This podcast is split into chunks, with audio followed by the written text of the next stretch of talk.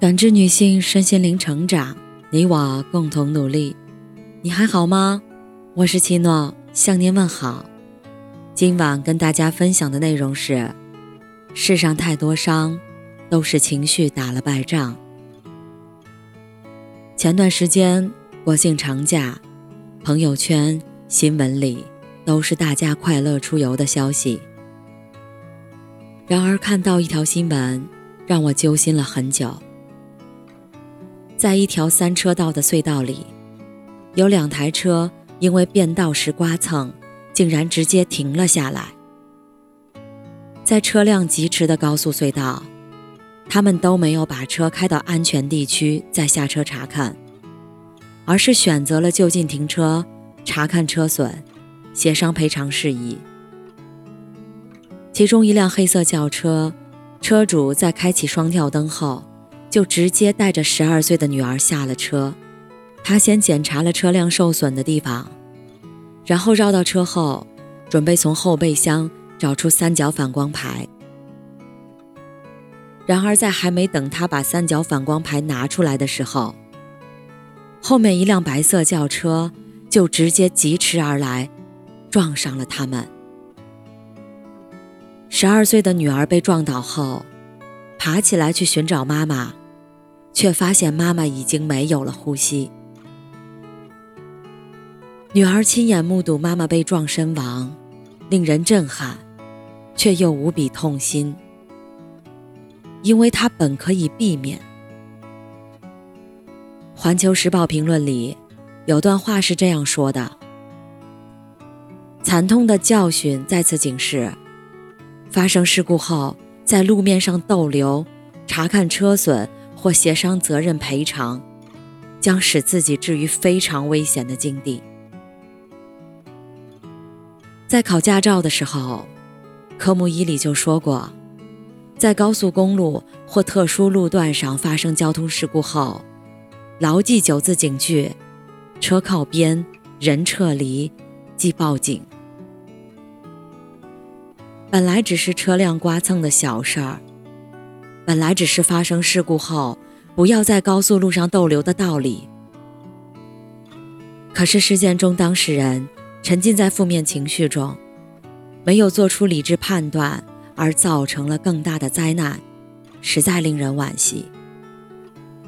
挪威心理学家诺德斯提出过一个著名的心理学定律——心理衍射论。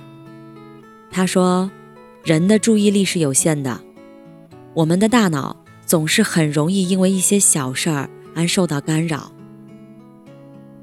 而一旦你专注在某件小事上，精神就会无法集中，或者注意力发生偏差，最终小事件变成了大祸患。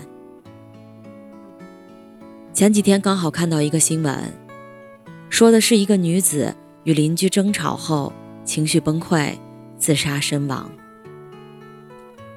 其实本来是一件很小的事情。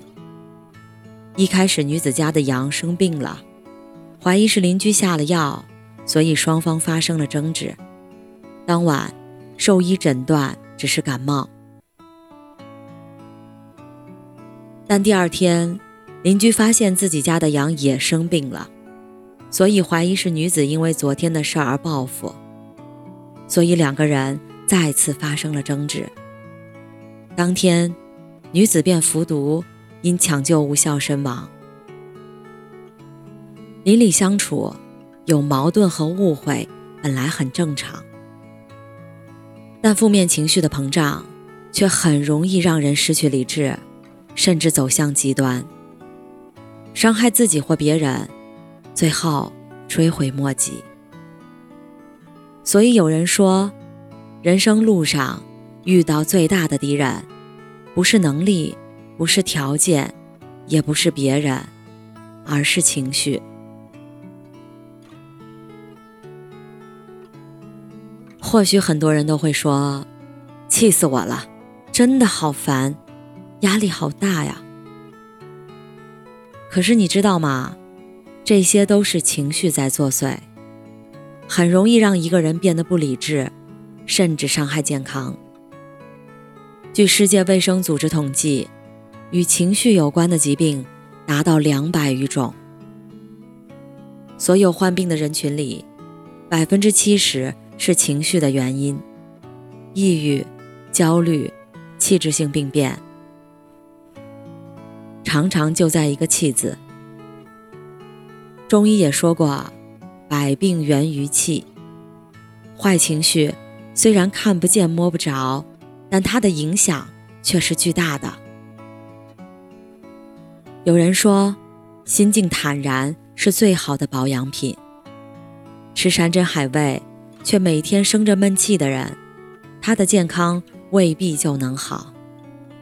粗茶淡饭却笑口常开的人，他的健康状况往往差不了。有个情绪效应叫野马结局，说的是非洲草原上有一种吸血蝙蝠，常盯在野马的腿上吸血。它们依靠吸食动物的血生存，不管野马怎么暴怒狂奔，就是拿这个小家伙没办法。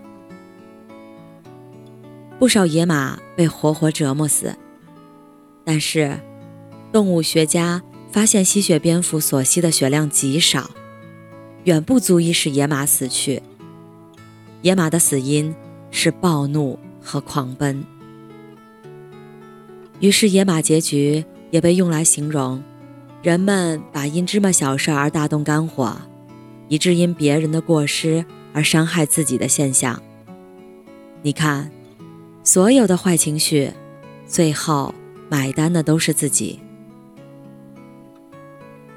谷米在《人间几度》中说：“生活的刁难，并不是要你变得气急败坏，而是要你变得更加从容。决定不了遇见的事儿，但我们可以决定当下的情绪和未来的走向。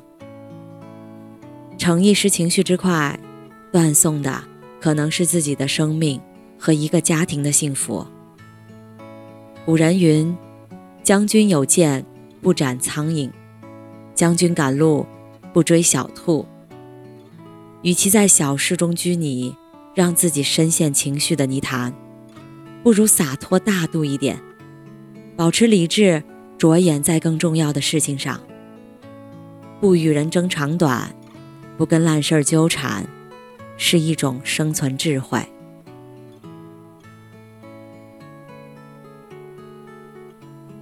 感谢您的收听和陪伴。如果喜欢，可以关注我们的微信公众号“汉字普康好女人”。普是黄浦江的浦，康是健康的康。添加之后，您还可以进行健康自测。我们下期再见。